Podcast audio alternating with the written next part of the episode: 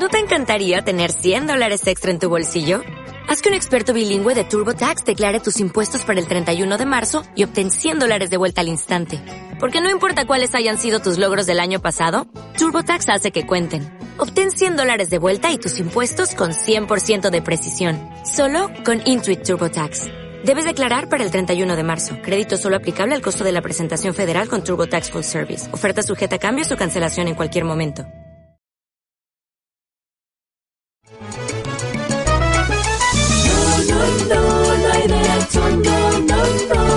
El Instituto de Defensa Legal presenta No hay derecho. Un espacio de noticias, diálogo, debate y participación.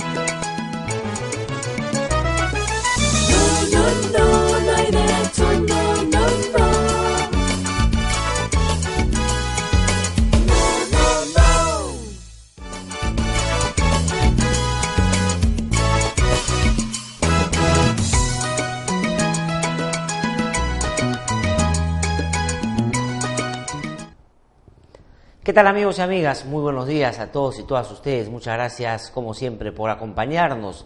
Gracias por permitirnos a esta hora de la mañana brindarles información, brindarles análisis para que usted tenga el panorama completo y se haga una idea propia de todo lo que está sucediendo. Muchas gracias a todas las personas que nos siguen a través de esta magnífica e importante plataforma en redes sociales que hemos logrado consolidar por estos días y qué tan buenos resultados nos está trayendo. No solo porque más personas nos están siguiendo, sino porque usted tiene ya un espacio al que se está acostumbrando y que, al que recurre todas las mañanas.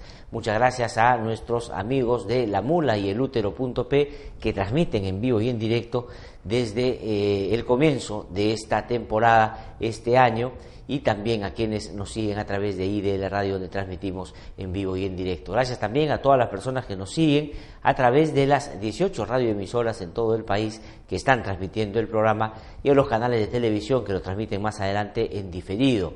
Gracias a las personas que nos escuchan desde fuera o nos siguen desde fuera del país y también desde las regiones, porque eso también nos alienta a seguir impulsando este trabajo que lo que busca es tener no solo información que darles y brindarles todas las mañanas, sino puntos de vista que pueden sumarse a aquellos que ustedes tienen ya sobre lo más importante o lo que en nuestro país pasa y a veces nos cuesta diferenciar en torno a lo urgente, lo importante y lo necesariamente útil para poder auspiciar un país más desarrollado, no solo en términos económicos, que es lo que le quita el sueño a muchas personas, sino también en términos institucionales y democráticos, que es por lo que nosotros tratamos de día a día pelear aquí desde este modesto espacio. Soy Glatzer Tuesta y como todas las mañanas voy a tener el gusto de acompañarlos y darles o hacerles llegar un comentario o varios comentarios sobre los temas que nosotros consideramos son los más relevantes de la jornada. También quiero simplemente recordarles que a partir del día lunes 4 de febrero, es decir, en tan solo un par de días, vamos a tener ya la emisión del programa de manera completa. ¿Se acuerdan ustedes que hace dos semanas les prometimos que paulatinamente íbamos a ir incorporando algunas otras eh, partes del programa que no habíamos podido desarrollar todavía porque estábamos ajustando las tuercas para que tengan ustedes esa propuesta que tanto han seguido en los últimos años. Pues todo está listo ya, se está afinando todo y el lunes tres horas en vivo y en directo con análisis, con comentarios, con eh, nuestro recorrido por las regiones a través de nuestros corresponsales que hacen un trabajo muy importante. Vamos a tener entrevistas sin lugar a dudas que van a dar que hablar y también vamos a tener, por cierto, entrevistas culturales que siempre para nosotros es un placer desarrollar porque un país más culto, un país eh, que se aproxime más a la educación y la cultura va a ser siempre, siempre mejor, no solo en el ámbito de lo que puede significar la solvencia y la cultura general, sino también el desarrollo y el ejercicio pleno de derechos fundamentales en el auspicio de una democracia de mejor calidad. Entonces, estamos ya con todo listo para el día lunes ustedes puedan tener aquí en el programa todo lo que estaban esperando. Pues bueno, varios temas. Vamos al Congreso de la República, que por estos días, porque se ha ampliado la legislatura hasta el día de hoy, hoy día se debe aprobar por fin toda la legislación en torno a la Junta Nacional por la Justicia, que tantos reveses ha tenido en los últimos días, producto de los manotazos de ahogados, sobre todo del Fujimorismo y el aprismo, que han tratado de impedir que esto avance. Para ellos, mantener la lógica de los hermanitos, ¿no es cierto? No estoy hablando, de los hermanitos que fueron muy bien caracterizados por gente como Inostroza Pariachi y como Walter Ríos y otros tantos que junto con ellos participaron de una manera de actuar dentro del sistema de justicia que lo único que buscaba era privilegiar a cambio de prebendas, por supuesto, una justicia favorable para los que la podían pagar. Claro, pero podría referirme a los hermanitos también del norte que asociados para delinquir cometieron barbaridades de la cual voy a hablar y ahí hay un congresista que tiene que rendir cuentas todavía. Me estoy refiriendo a los Becerril, que son todo un grupo bien interesante, ya no solo desde la perspectiva política, porque han hecho política los tres, sino también desde, la desde la, eh, el ámbito policial judicial, que es donde creo debe dentro de poco resolverse la situación de estos personajes.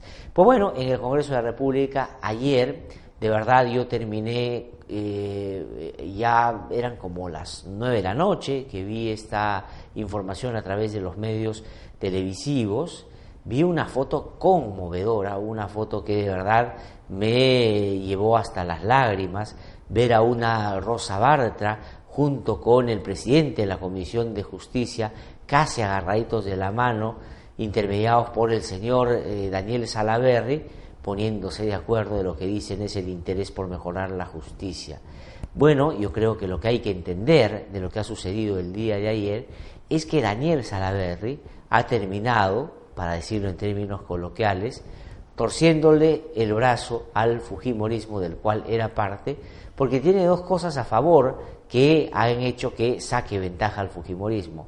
Primero, sabe quiénes son, por supuesto, sabe quiénes son, ha convivido con ellos, sabe cuáles son sus debilidades y más allá de las bravuconadas y la manera poco decente con la que se han venido comportando este tiempo, sabe que tienen una serie de vacíos y flancos y de intereses que no son los de la mayoría, que seguramente la propia Luz Salgado, que es la que ha encabezado junto con el señor Tubino esta resistencia a la mejora del sistema de justicia, pues no quieren que se haga público. Por eso han ido, más allá del berrinche que todos hemos podido apreciar, tratando de, por supuesto, evitar que esto avance. Pero finalmente, ayer, si ustedes ven la fotografía de la señora Rosita Bartra, presidenta de la Comisión de Constitución del Congreso, antes digamos, dedicada al lavado, planchado y pintura de Keiko Fujimori y de Alan García en la Comisión Lavallato, ¿no es cierto? Decía, ahora sí hemos superado los 10 puntos críticos de discrepancia que había y lo que ha salido es por el bien del país. Bueno, no ha sido necesariamente el bien del país que los ha impulsado, sino el hecho de que han sido derrotados y se han visto obligados a sacar esto adelante. Vamos a escuchar cómo Rosa Bartra ayer lo mencionaba. Hay un punto en el que había una clara discrepancia entre lo que planteaba la propuesta de justicia y vamos a ver cómo se discute y qué se termina aprobando en el Pleno del Parlamento el día de hoy y tiene que ver con la paridad de género en el eh, ámbito de la Junta Nacional por la Justicia. Y ayer en una presentación, la verdad, bastante cantinflesca y por momentos patética, el señor Juan Cheput lo veía en un canal de televisión argumentar cosas en relación a el tema de la paridad o al tema del machismo o al tema del desequilibrio de desigualdad que hay entre hombres y mujeres, que la verdad me llamó mucho la atención. Dijo que el machismo era muy malo, pero era tan malo como el feminismo. Realmente voy a darle el beneficio y la duda al señor Cheput y voy a entender que es pura ignorancia, porque si esa es convicción, realmente creo, a mí en lo personal, me deja muy preocupado. Una persona que hace un tiempo yo creía que era algo preparado, ilustrado y me parecía que le hacía bien a la política pues no tener claridad en los conceptos para discutir en términos de qué cosa es mejor en las políticas públicas me parece realmente lamentable. Todo lo que está relacionado con la igualdad de género, con la paridad, que digamos en una sociedad donde hay tanto desequilibrio debería ser una aspiración, y cuando hay tanto desequilibrio entre sectores que son claramente vulnerables y que, digamos, actúan no en igualdad de condiciones, sino más bien en desigualdad de condiciones, Los estados democráticos promueven, promueven políticas para tratar de emparejar el piso. Y eso es lo que se llama discriminación positiva, es decir, tomas o planteas medidas para que si no lo hacen por convicción, lo hagan por apego a la ley, se pueda de alguna manera cambiar las cosas. Y en nuestro país, señor Chepur, los hombres y las mujeres no somos iguales lamentablemente, pese a que en el papel y en la Constitución así está claramente establecido. Y por eso es que siempre se procura tratar de mejorar las cosas a ese respecto.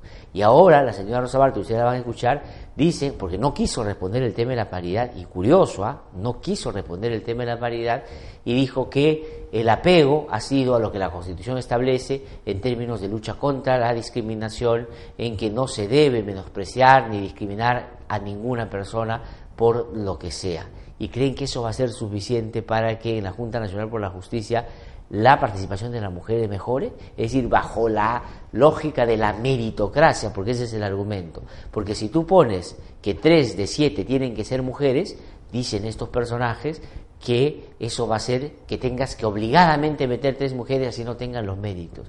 Ya ese razonamiento es en sí mismo prejuicioso y claramente discriminatorio, porque en el Perú, sin lugar a duda, hay más de tres mujeres que podrían perfectamente hacer un trabajo mucho más decente que todos los hombres que han estado en el Consejo de la Ciudad Magistratura hicieron en los últimos años. Curioso, ahora que Soraya Dávalos ha entrado al Ministerio Público a participar de esta Junta, pero hasta antes de que eso suceda, eh, perdón, en la comisión que va a nombrar la Junta, no había ninguna mujer. Entonces, digamos, ¿de qué estamos hablando? Ahora, qué cosa es lo que se ha aprobado. Hoy día se va a ver en el Pleno, todavía no se conoce el documento final al que han abordado en tono de conciliación, como ha dicho la señora Rosa. Con mucha ternura, a mí eh, consternado, totalmente acongojado, yo veía esta fotografía. Y no sé si la vamos a tener ahora para ponerla, pero la fotografía la vamos a tener, ¿no? Cuando sale. Miren ustedes la cara de Rosa Bartra. O sea, yo creo que ahí no quería estar. ¿no es cierto? Vamos a escuchar qué dijo Rosa Bartra y vamos a ver esta fotografía con el señor Salaverri que ha terminado doblegando al Fujimorismo y el señor Oliva, ¿no es cierto? ¿Cómo se llama el señor Oliva? Eh, Carlos Oliva, que es el presidente de la Comisión de Justicia del Congreso. Vamos a escuchar. Hemos resuelto eh, por lo menos 10 puntos que habían en discrepancia y eh, esperamos saber el texto el día de mañana que se está trabajando en los siguientes minutos. Congresista, queda descartado la paridad de género. La eh, Comisión de Constitución ha respetado estrictamente lo que está establecido en la Constitución, que establece eh, como criterio de selección la meritocracia y se está incorporando, como ya estaba también además, un principio que declara el principio de no discriminación, de igualdad y no discriminación. Así que, entendiendo que se deben dar las mejores condiciones de participación y que quienes deben eh, ser elegidos deben ser los mejores, eh, esto ha sido superado. Bueno, la señora Rosa Barta dice que bajo el principio de igualdad y no discriminación se resuelve el tema del desequilibrio entre hombres y mujeres. Pregunta, la pregunta del millón. La constitución de nuestro país dice que nadie debe ser discriminado y que todos tenemos que regirnos bajo el principio de igualdad. Eso dice la Constitución, que es el documento más importante que ordena nuestro Estado constitucional de derecho, nuestro Estado de derecho. Pregunta, pese a que esté en la Constitución claramente establecido, en el Perú los hombres y las mujeres actuamos y nos movemos en el ámbito de la no discriminación, en el ámbito de la igualdad.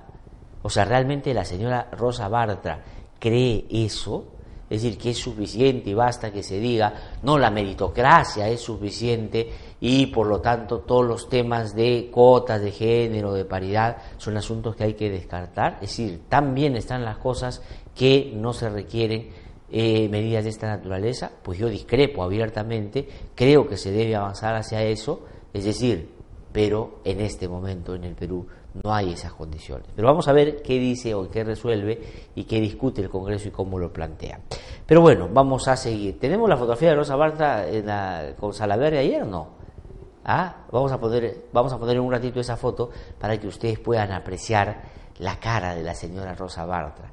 ¿No es cierto? Esa cara que dice, ya sáqueme la cámara, sáqueme la cámara, sáqueme la cámara, trágame tierra, trágame tierra, trágame tierra, ¿no es cierto? Así, como seguramente cuando otros no han querido aparecer acá. Pero si no lo tienen ahora, me lo, pasa, me, lo, me avisan un ratito para poderlo mostrar.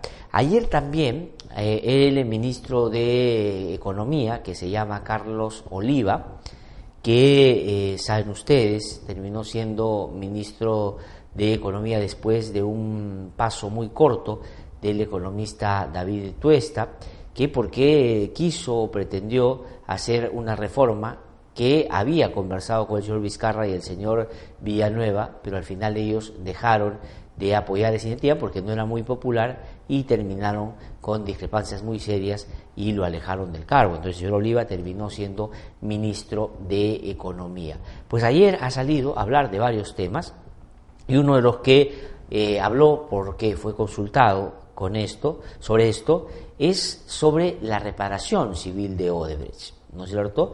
Se ha hablado mucho por estos días que los 610 millones que la Procuraduría ha dicho se va a cobrar y que tiene que pagar Odebrecht por cuatro obras en las que claramente estuvo vinculado a actos de corrupción, es insuficiente, es una miseria, es una bicoca, no sirve para nada, el acuerdo es entreguista. Pues bueno, el ministro de Economía ayer habló sobre este tema y dijo más bien que el monto de la reparación civil desde el punto de vista del Ministerio de Economía claramente estaba justificado y explicó que había una fórmula, ¿no es cierto?, que le llevó al Ministerio de Economía a estimar una cosa parecida.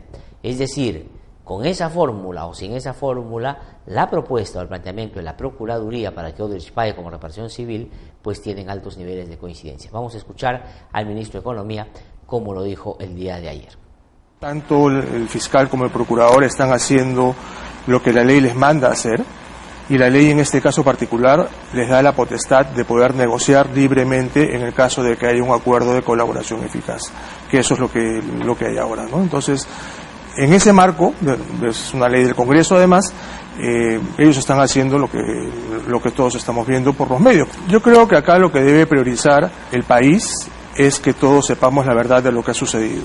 Y al final, repito que ellos tienen la potestad de ponerle un costo a la información que solamente ellos saben que pueden conseguir. En términos generales, yo podría decirle que, que la cifra esta que, se, que ha salido en los medios de más de 600 millones, me parece, podría ser justificable en el marco de la ley que ha salido.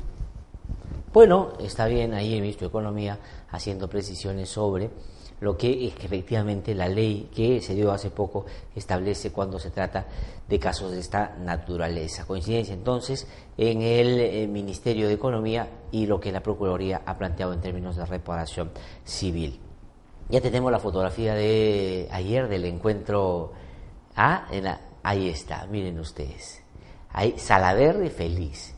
A ver, quienes nos están, bueno, están haciendo por las redes y lo están viendo, vamos a ponerle a cada una de esas expresiones, ¿no es cierto?, algún pensamiento. Es decir, ¿qué están pensando Salaverri, Oliva y Rosa Bartra mientras están tomando esa foto? Comienzo con Salaverri. veo a Salaverri y Salaverri está lero, lero, le gané, le gané. ¿Ah? ¿Sí o no? ¿O no? Miren ustedes esa cara, feliz porque ha terminado eh, pulverizando a ese abusivo Fujimorismo, del cual fue parte, ¿ah? ojo, tampoco hay que olvidarnos de eso.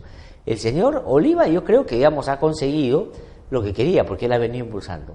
Pero, digamos, a lo Mona Lisa, ahí este, Rosa Bartra, ¿no? Tratando de improvisar una sonrisa que, claro, yo no sé que si su propia bancada le puede creer, pero bastante incómoda tengo la impresión, porque ha terminado aceptando lo que se resistió durante tantos días. Finalmente creo que lo que ha pasado ayer es algo que es producto de la vergüenza que estaba pasando el Fujimorismo ya y de la presión y de que claramente iban a quedar peor de lo que ya todos han a estas alturas eh, son. Es decir, personajes que se han agrupado no para contribuir al bienestar del país, sino para proteger sus propios intereses y para vengarse de aquellos que legítimamente le ganaron la elección que ellos nunca aceptaron en tanto los resultados no les convenían. Pues bueno, termino esa primera, ese primer comentario que está relacionado con esto de la Junta Nacional por la Justicia. Ahora, tampoco es que la Junta Nacional por la Justicia, ojo, ah, va a resolver todos los problemas, porque ahora se va a aprobar, después se tiene que reglamentar y después tiene, miren ustedes, ¿ah? el encargo de revisar todos los nombramientos que hiciera el Consejo Nacional de la Magistratura, este tan oscuro y tan nefasto que llenó de hermanitos el sistema de justicia, eh, entendiendo que este está compuesto por el Ministerio Público y el Poder Judicial. Va a tener que revisar la elección de por lo menos siete vocales supremos y por lo menos cuatro fiscales supremos. Pero si uno empieza a ver todos los fiscales y jueces que se nombraron de otras instancias, son cientos. Y la pregunta es cuánto van a demorar, con qué estructura, porque eso se tiene que, en la nueva Junta se tiene que estructurar, tiene que convocarse a los trabajadores, en fin, y tienen que nombrar a nuevos jueces.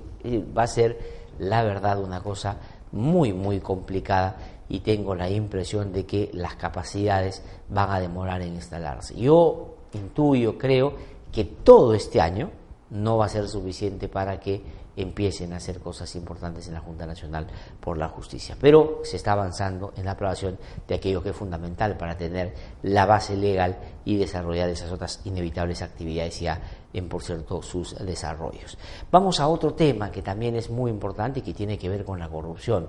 Ya lo había comentado el día de ayer, o los días previos, eh, el grupo especial que investiga los casos Lavallato está en Andorra, viajó a Andorra, ¿no es cierto? ¿Y qué cosa es lo que ha hecho allá? En Andorra, ustedes saben, es un paraíso financiero donde, por una metodología que tenían ya muy bien establecida y aplicaban, parece, con eh, de manera muy eh, eh, reiterada, de manera muy frecuente, o de otras empresas corruptas vinculadas con funcionarios corruptos, le abrían cuentas a quienes iban a depositarle coimas. Y por eso es que es fundamental todo lo que desde Andorra pueda venir para esclarecer algunos hechos. Pues bueno, fue el equipo especial o parte del equipo especial a interrogar a los funcionarios de la banca privada de Andorra. ¿De acuerdo?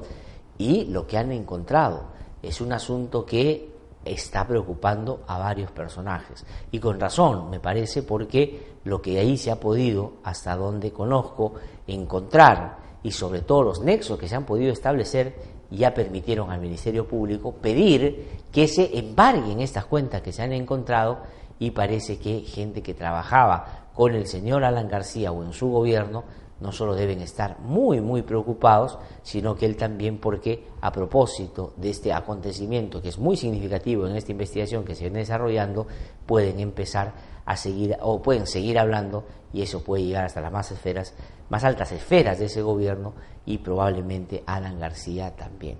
¿Por qué es importante lo que ha pasado el día de ayer? ¿Qué cosa es lo que ha pasado? ¿No es cierto? Dice el diario La República, ¿no es cierto? El círculo se va cerrando y las cuentas que se abrieron a nombre de, escuchen ustedes, Edwin Luyo Barrientos, Santiago Chau Novoa, en la banca privada de Andorra, van a ser incautados. Ha pedido el equipo especial Lavallato, la jueza de instrucción de Andorra, Azahara eh, Cascales Ruiz, ordenó el trámite de incautación de los depósitos de los miembros del Comité de Licitación de la Línea 1 del Metro de Lima. Ambos se encuentran en prisión con detención preventiva. Las cuentas ascienden a 1.300.000 dólares. De acuerdo con la resolución a la que tuvo acceso la República, dice este diario, la magistrada indicó que Jorge Cuba Hidalgo, viceministro de Transportes y Comunicaciones ofreció ayudar a la empresa constructora Norberto Odebrecht, Sociedad Anónima Sucursal Perú, en la adjudicación de los contratos de la línea 1, tramos 1 y 2 del metro. La ayuda ofrecida sería a través de la instrucción al comité especial para evaluar favorablemente los requisitos técnicos presentados en la licitación. El asunto es así. Alan García quería que saliera como de lugar como en los 80 el tren eléctrico y dispuso que se hiciera antes de que él terminara su mandato. Entonces Cuba, este Jorge Cuba, que no era ministro de Transportes, a quien le viceministro de Transportes, a quien le correspondía, por cierto, desarrollar acciones porque ese era su eh, trabajo natural, bajo el auspicio de Enrique Cornejo, que era el ministro, le dieron, porque él era viceministro de Comunicación, o sea, nada tenía que ver con el tema del Metro Lima. Nada tiene que ver, nada tiene que ver. Es como que tú, digamos, eh, lleves a un eh, pediatra, ¿no es cierto?, a tratar una, mm, un problema urológico, o sea, más o menos así, ¿no es cierto? Entonces, no hay un asunto que tenga relación. Entonces, ¿por qué al señor Jorge Cuba lo pusieron como viceministro de comunicación para que hiciera cosas de transporte vinculado al tren eléctrico y finalmente se ha determinado que él recibió la coima y la repartió a quienes en el comité de licitación favorecieron a Odebrecht.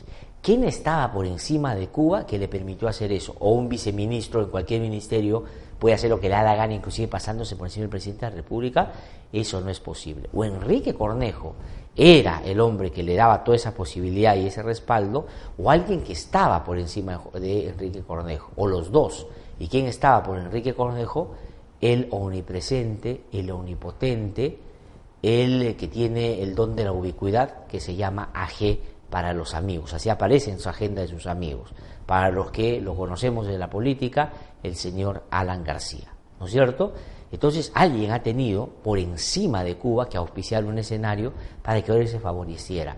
Y entonces ahí está el punto que hay que seguir desarrollando. Pero yo quisiera compartir con ustedes, ustedes que son muy dirigentes deben haberlo en su momento cuando salió eh, de haberlo visto, pero el 19 de diciembre, me parece, y mis colegas aquí seguramente me van a aclarar la fecha, el 19 de diciembre, eh, IDL Reporteros publicó una nota muy interesante, muy interesante, que tuvo, como todo lo que hace de Reporteros, mucha repercusión. Acá está, miren, inmediatamente mis colegas me lo han puesto. Los actores principales del metro de Lima, exclusivo caso Lavallato IDL Reporteros. Esta es una nota donde en el aniversario de Odebrecht aparecen personajes celebrando, por supuesto, este aniversario. ¿Quién aparece de cajón de todas maneras? Porque es amigo del abuelo, del hijo y del, padre y del nieto, Alan García de Cajón. Pero quisiera yo que le presten atención a esta fotografía, que es muy, muy interesante. La pregunta es, que Alan García pueda ir a un cóctel o a una celebración de Odebrecht, pues a ninguno le parecería extraño, porque no solo es amigo de ellos, sino, no, si pueden poner la foto, por favor, este, eh, amigo de ellos, ¿no? Desde el primer gobierno que él tuvo entre el 85 y el 90. Y de eso se ha venido jactando hace bastante tiempo, tanto él como el propio Marcelo Odebrecht. Entonces tenía que estar además expresidente. Pero en esta fotografía aparece, copa en mano, Alan García, que ocupa buena parte de la foto, por supuesto, y tiene al lado a Jorge Cuba. No es que era una de esas ratas que, digamos, él no sabía qué hacían, tomándose una foto en la celebración de Odebrecht muy, muy pegadito a él, es decir, muy juntito a él. La verdad es que no parecería que Cuba se le ha metido para ganarle una fotografía. Parece que fue una foto en la que decidieron juntarse y quisieron, para el recuerdo y para la fiscalía, dejar el registro bien, bien instalado. Entonces Jorge Cuba aparece al lado izquierdo del señor Alan García. Además, el vínculo de Jorge Cuba con Alan García no comienza ahora que fue su viceministro, comienza de hace muchísimos años, en el 88 por ejemplo, cuando tenían un instituto de la competitividad y él era uno de los principales socios y en ese momento otra de las importantes funcionarias de esa institución era la pareja del señor Alan García eh, que se llama eh, Rosario Chesman, ¿no es cierto? Bueno, en fin, ahí está Jorge Cuba. Pero si uno sigue viendo la fotografía, ya para mí al lado izquierdo, pero al lado derecho, de, al extremo derecho de Alan García, aparece el señor Luyo, Edwin Luyo, digamos al lado de una señora que no sé quién es. ¿Qué hacía Edwin Luyo en una reunión que hacía Odebrecht al lado de Jorge Cuba y muy cerca de Alan García.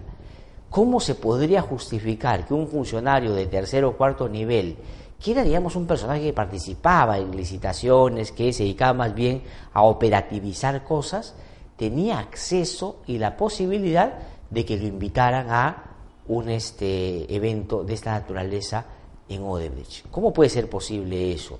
A mí no me han invitado nunca a un evento de Odebrecht, nunca, ¿no es cierto? Y al señor Luyo, ¿por qué lo invitaban si él se supone que era un trabajador que no tenía ningún vínculo con Odebrecht? Esa es la primera pregunta que me surge de esta fotografía. Pero no solo eso, sino que además ¿Qué hacía cerca de Alan García? Porque esa fotografía no es montada y da cuenta de que efectivamente se conocía. Entonces, ¿por qué es importante? Ahora sí, por favor, muchas gracias por eh, la foto.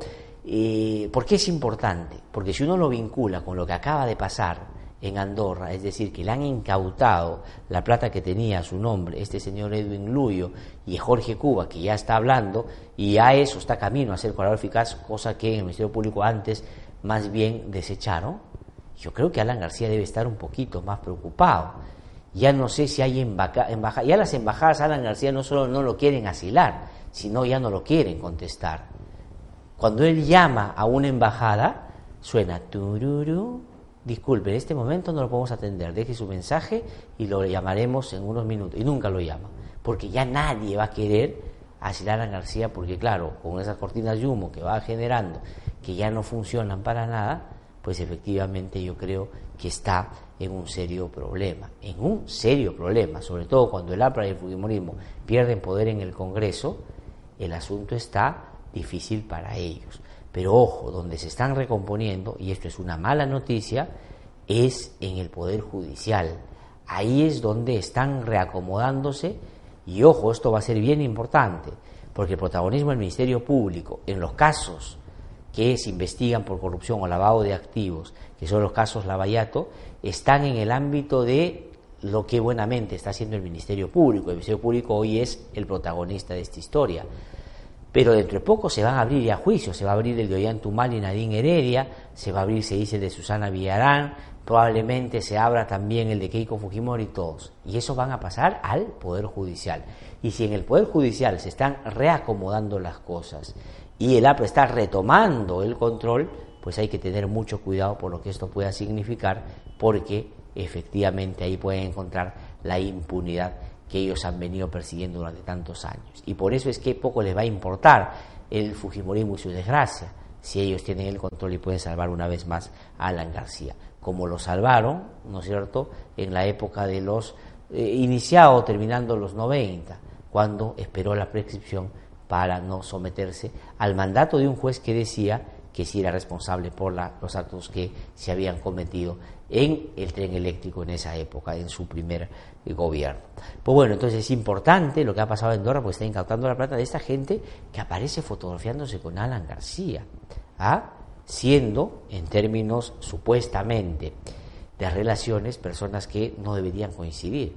Luyo con Alan García en términos de, digamos, de los circuitos en los que se mueve, sería impensable se puedan juntar en algún momento, pero se juntaron, ¿no es cierto?, porque Odebrecht hizo una celebración. ¿Qué cosa nos puede decir eso? Saque usted sus propias conclusiones, por supuesto. Esta es una muy buena noticia lo que ha pasado en eh, Andorra el día de ayer. Eh, vamos a eh, hablar sobre otros temitas que también son muy importantes. Esta es una muy buena noticia y viene la justicia también bueno, es una buena noticia a medias. ¿Por qué?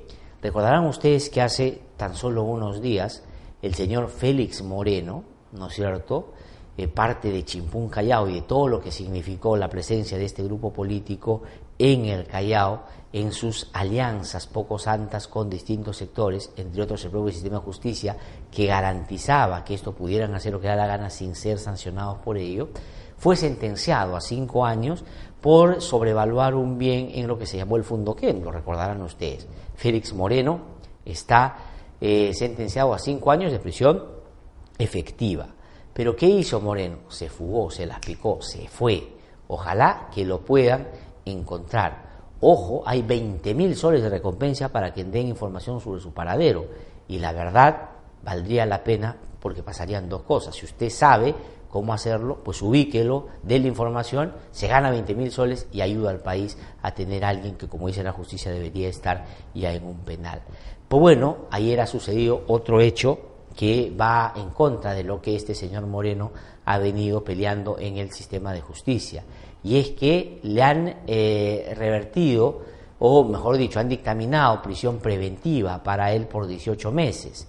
Es decir, la decisión que tomó la jueza Arias Quispe esta jueza que fue, eh, digamos, eh, patrocinada por Juliana Loza y que iba a ver a la salida de juez eh, Richard Concepción Carguancho el caso de los cócteles, recordarán ustedes, Esa señora a Félix Moreno le dijo, señor, vaya para su casa, con usted no hay peligro de fuga, usted es, digamos, un querubí, usted es un ángel celestial, usted, que ¿a quién se le va a ocurrir que usted va a obstaculizar la justicia, se va a fugar? De ninguna manera, vaya a su casa. Pues bueno, la sala de apelaciones, porque hizo bien el Ministerio Público en apelar, ha determinado que eso hizo la jueza está mal y han pedido que lo detengan porque debería estar en una prisión preventiva, este señor Félix Moreno.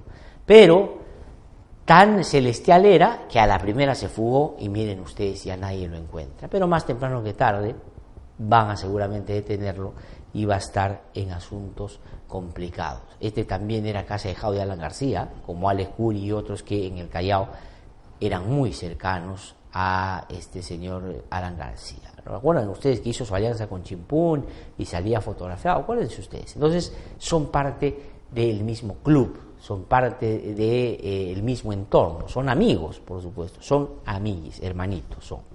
Bueno, ahí está, esa es una buena noticia, me parece, lo que ha pasado ayer. Y otra cosa que quiero también comentar es, a mí, como ustedes saben, me llama mucho la atención algunos personajes políticos y lo poco memoriosos que somos los peruanos y peruanas sobre algunos de estos personajes que en la política hoy día nos hacen creer de que son honestos o de que son demócratas o que creen en la libertad de expresión o que, eh, digamos, hacen las cosas por el bien del país. Y la verdad, como yo ya estoy viejo para esas cosas, ya con el tiempo uno aprende quién es quién, pues no dejo, cada vez que tengo la oportunidad, de hacer notar que hay gente que actúa bajo una doble moral, que actúa, digamos, bajo un doble rasero. La señora Luz Salgado, hace, eh, ayer lo comentaba aquí en el programa, dijo lo siguiente, que nunca antes ha visto, ni en los peores tiempos, que abusaran de un congresista como están haciendo con ella. Y la verdad, yo ayer estuve en duda, porque yo me puse a recordar lo que era la victoria de Fujimori, y el papel que cumplió la señora Salgado y el daño que le hicieron al país y cómo maltrataban a los congresistas, cómo disolvieron el Congreso, cómo chantajeaban y extorsionaban a los parlamentarios y cómo los perseguían y en otros casos como en el accionar brutal del Grupo Colina mataban a los que consideraban eran enemigos del régimen de Fujimori.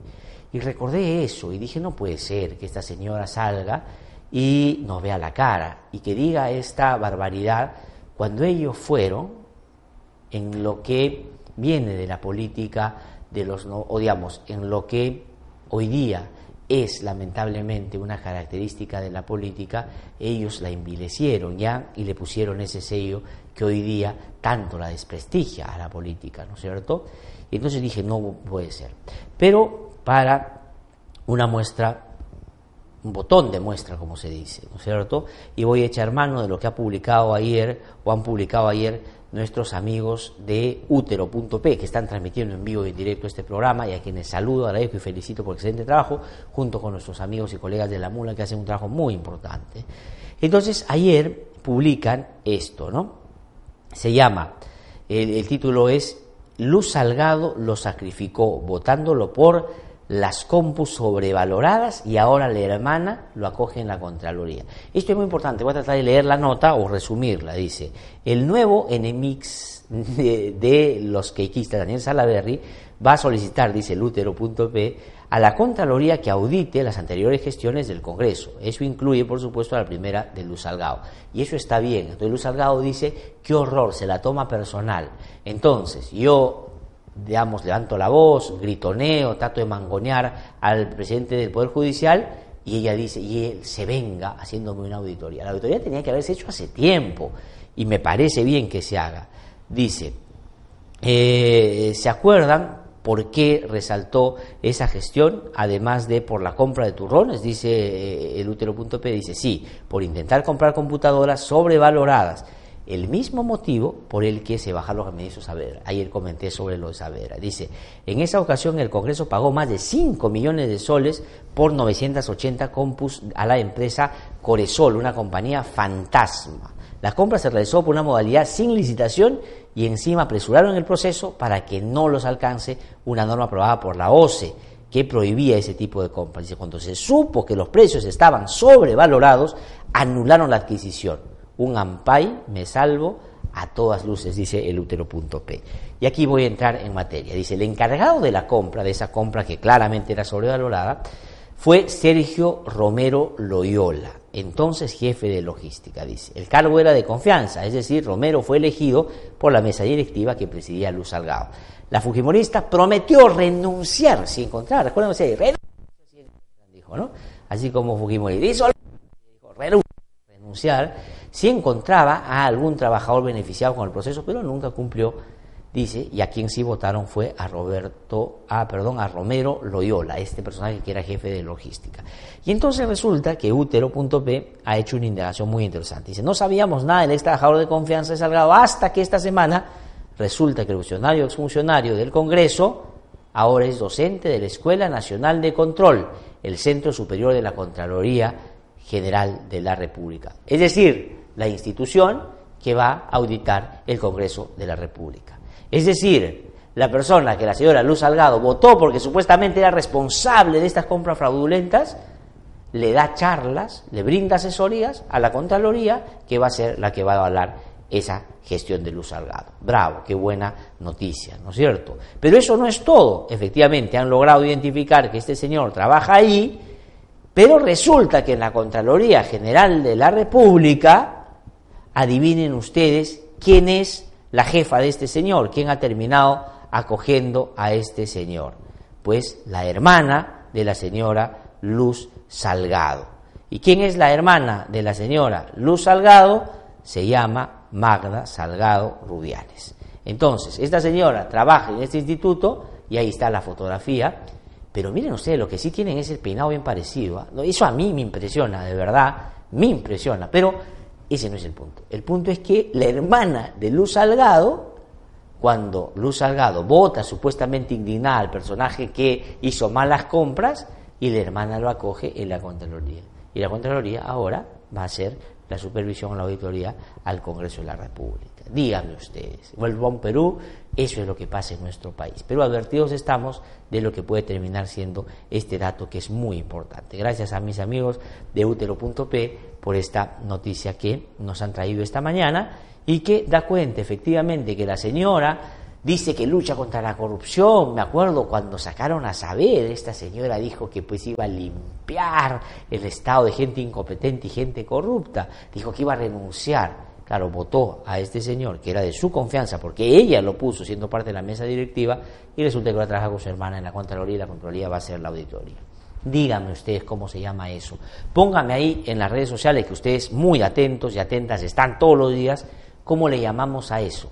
¿Qué nombre le ponemos a esa escena? Si tendríamos que ponerle un nombre a este capítulo, ¿qué nombre le pondríamos con los Salgado? Y ahora de, los, de la Salgado nos vamos a los Becerril. Y aquí también hay una cosa muy interesante, muy interesante. Pues bueno, aquí está.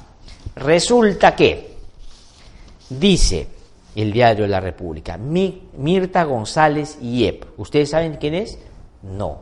Yo sabía hasta ahora, no. Y Carlitos me está mirando de sorpresa porque tampoco sabía quién es, pero yo te voy a contar, Carlitos. Mirta González Yep es la representante de la constructora que por intermedio de los becerril, porque ellos son plural, imagínense qué peligro para la humanidad, los becerril, ¿no es cierto?, por intermedio de los becerril, obtuvo a dedo obra pública de 10 millones de soles por parte del encarcelado exalcalde de Chiclayo, David Cornejo, Chinguel. Es decir, quien era la intermediaria para pagar la coima de esta obra que valía 10 millones y que se la repartía a los becerril, está prófuga. Así que el fiscal José Luis Carrasco, está haciendo un muy buen trabajo en Lambaye, que hay que cuidarlo y protegerlo, lo han amenazado de muerte y todo, diligentemente está poniendo a esta gente en su lugar. Ya logró que, por ejemplo, uno de los becerril, ¿no es cierto? Miren ustedes, si el Congreso ya un peligro nacional, imagínense tres. Ya, uno está preso, otro está prófugo y otro está, digamos, todavía ahí protegido por lo poco que le queda en el Parlamento de la República, en tanto la protección que todavía le dan sus colegas de esta alianza fujiaprista, ¿no es cierto? Pero ahí está, está prófuga ya esta señora y vamos a ver un, en el momento en que la detengan si decide, ¿cómo va a pasar? No tengo la menor duda, hablar y dar cuenta efectivamente de cuál era el vínculo con los Becerril. Voy a terminar comentándoles quiénes eh, a nuestros oyentes las principales caricaturas el día de hoy. Carlito, ¿qué te parece? Vamos a comenzar con qué? ¿La de Andrés? La de Andrés Ederi, nuestro gran amigo, eh, Andrés, amigo de este programa. Este es magnífica. Está ahí la señora Luz Salgado. Qué buena caricatura. Luz Salgado está hablando en el Congreso de la República, está con el micrófono del Congreso de la República y dice lo, siguiente. Eh, yo he, eh, dice, yo he visto cómo disolvimos el Congreso, aprobamos la ley de amnistía y compramos tránsfugas, pero una auditoría, eso jamás lo he visto, señor. Ahí está, reclamando a Salaverry lo abusivo que es. Señor Salaverry, no sea tan abusivo, usted no haga eso con Luz Salgado. Por favor, ¿ah? Imagínense, muy buena la caricatura de Andrés Ederi el día de hoy. Vamos con Carlín en Carlincaturas. A ver, ¿qué nos presenta Carlín con caricatura? Esta es buenísima también, ¿ah? Está este impresentable señor Donaire, ¿no? Yo, como ustedes saben, lo he comentado ya en otros momentos, soy un exalumno del Colegio Militar Leoncio Prado y orgulloso de haber estudiado en ese magnífico colegio que me ayudó a mí muchísimo. Pero es como tengo esa formación, digamos, de tres años, que tiene que ver con aspectos también militares, yo me enorgullezco de Bolognesi, de Grau, ¿no? De todos ellos. Pero hay alguna gente que a mí en lo personal me avergüenza. Y Donaire me avergüenza.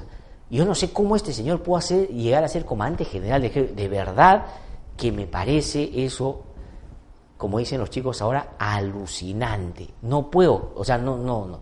Pero resulta que este señor, no solo ya por la manera como ustedes saben se desarrolla, eh, es un, de mi punto de vista, pues una persona, la verdad, muy discutible, muy cuestionable. Pero bueno, eh, pero está sentenciado por el Poder Judicial. ¿Sabe por qué lo sentenciaron a este señor Donaire? Por robar gasolina, ¿no? ¿Viste cuando este cuando llegaba al cuartel no cantaba el ejército unido listo no cantaba, sino decía, dame más gasolina, dame más gasolina, eso cantaba Donaire. Y acá Carlín la da justo en el clavo. Está sentado él en una serie de, ¿cómo se llaman esos? Barriles de gasolina, ¿no? Sentado encima barriles de gasolina, estos se están derramando y él está con su encendedor ahí. Y dice, el día que yo haga mis descargos, va a arder Troya, va a prender toda la gasolina que tiene ahí el señor Donaire. Muy bien, Carlin en Carlincaturas el día de hoy, a partir del lunes ahí vamos a comentar caricaturas. Vamos a terminar con Eduardo en Eduardo magnífico Eduardo. Hasta ahora no hemos podido convencerlo para que se venga al programa de radio, porque vive lejos de Lima, pero vamos eh, eh, esta este año de todas maneras a tenerlo aquí en el programa, en este magnífico set que tenemos, que ustedes seguramente ya están apreciando y que el lunes voy a comentar un poquito más. Está Keiko Fujimori, está con eh, un banner, ¿no es cierto? Con un banner efectivamente en la mano y arriba dice, nada de Fujitopos, esta es una bancada independiente. ¿Y qué cosa dice en el banner? Está la K de Keiko, es decir, la K de Fuerza Popular, y dice Acción Republicana con K es decir, Keiko Fujimori admitiendo que esta, la verdad, bancada que se ha creado, donde está Eresio, Lechea, Castro, pues no, esta señora Herrera, el pastor Rosas, son la acción republicana, con K. Ahí está. Eso es entonces lo que hoy día nos presenta Eduardo en Eduardo Disidios. ¿Y qué terminamos, eh, Carlito? Ponemos la cancioncita para hoy día, la canción de cierre, ¿no? Fin de semana, nos vamos tranquilos hay que hacer el lunes, vamos a tener programa de tres horas, no se preocupen, lo vamos a hacer con la misma diligencia, el mismo cariño, la misma responsabilidad y la misma rigurosidad que todos los días ustedes se encuentran en este modesto espacio. Y por estos días eh, hemos podido notar que el Fujimorismo está de capa caída. Y eso para mí es una muy buena noticia, de verdad. No como dicen, estos odiadores siempre van a desearle el mal al Fujimorismo. No, gracias a los Becerril, gracias a la Rosa Bartras, a este, en fin, a la Luz Salgado, a todos ellos, es que son lo que son. Es decir, no son de otra manera, es decir, nadie puede inventar. No, mi padre que en paz descanse decía, si no hay materia prima, ¿qué hacemos? No hay, ¿qué puedes formar? Son eso. Entonces ellos mismos han ido mostrándose como son y la gente ha empezado a decir eso es lo que no queremos. Y yo estoy convencido que si al 2021 no pasa ni siquiera la valla electoral, ya eh, me parece que eso va a ser así, por lo menos en esta versión, porque Fujimorismo va a ver, porque Fujimorismo no es una agrupación política, sino es, como he dicho siempre, una forma de hacer las cosas. Entonces, en el último tiempo, ¿no es cierto?, entre los que han estado tratando de boicotear la gestión de Salaverry, ha tenido un papel protagónico la señora Leila Chihuán, que es congresista de la República y es vicepresidenta del Congreso de la República. Y recordarán ustedes que ella hace poco se quejaba, pobrecita ella, que su sueldo de parlamentaria no la alcanzaba. ¿No? Su sueldo de parlamentario. ¿Cuánto puede ganar un parlamentario? ¿25 mil soles más o menos? O sea, es decir, 25, 23 mil o 20 mil, lo que sea no le alcanzaba a la señora Chihuahua para satisfacer sus necesidades y parece que sus gastos que no son pocos. Y efectivamente mucha gente empezó a criticarla y con razón, porque a los funcionarios públicos se les critica, para eso son funcionarios públicos, y se les critica con, con severidad porque son funcionarios públicos. Y uno se puede burlar de los funcionarios, y uno puede hacer sátira, y uno puede hacer canciones sobre lo que considera es el accionar de un funcionario público. Y entonces toda la gente decía, si la señora Chihuán no tiene plata y no le alcanza, pues la mayoría de los peruanos estamos chihuán, porque no alcanza la plata, no alcanza la plata para cubrir las cosas que a veces uno diariamente tiene que hacer. Entonces esto pegó, y ahora decir estoy chihuán es estoy sin plata, estoy misio, ¿no? Como se dice. En mi época se decía misio, ¿no? O aguja, ¿no? Ahora no sé cómo, los chicos ahora dicen otra cosa, no sé, estoy sin plata. Entonces, la tigresa del Oriente, sacó una canción, pues una canción sobre esta, eh, Estoy Chihuán. Y la señora eh, Chihuán la amenazó con que le iba a denunciar, que si no sacaba la canción de circulación. ¿Cómo me hubiera gustado en ese momento contactarme con la Tigresa del Oriente y nosotros lo hubiéramos defendido? Porque parte del ejercicio de la libertad de expresión en una sociedad democrática es hacer sátira de los políticos. Eso está protegido por la libertad de expresión. Por eso los funcionarios públicos tienen una condición distinta a cualquiera de nosotros. Y entonces eh, se asustó la Teresa del Oriente, pero al final la canción quedó. Pero hoy día vamos a poner la canción Estamos Chihuán. Pero ya no solo refiriéndonos a la congresista, sino es una canción a pelo que describe al Fujimorismo hoy en su desempeño político y en lo disminuido que están. Hoy día los que están chihuán en la política peruana son los fujiapristas en el Congreso de la República y eso es una magnífica noticia desde mi punto de vista. Vamos a dejar con esta canción dedicada al Fujimorismo. Es tan chihuán en términos políticos. Yo me despido y me reencuentro con ustedes el día lunes a las 7 en punto de la mañana aquí en No hay Derecho, programa de tres horas que sin duda, como ha sido estos 12 años, seguramente a usted le va a brindar esa información que necesita para sumarla a aquella que ya usted diligentemente puede conseguir. Nos encontramos entonces el día lunes a las 7 en punto aquí en No hay Derecho. Que tengan un magnífico fin de semana y les dejamos con este clip dedicado al Fujimorismo que realmente está políticamente chihuahua. Hasta el lunes.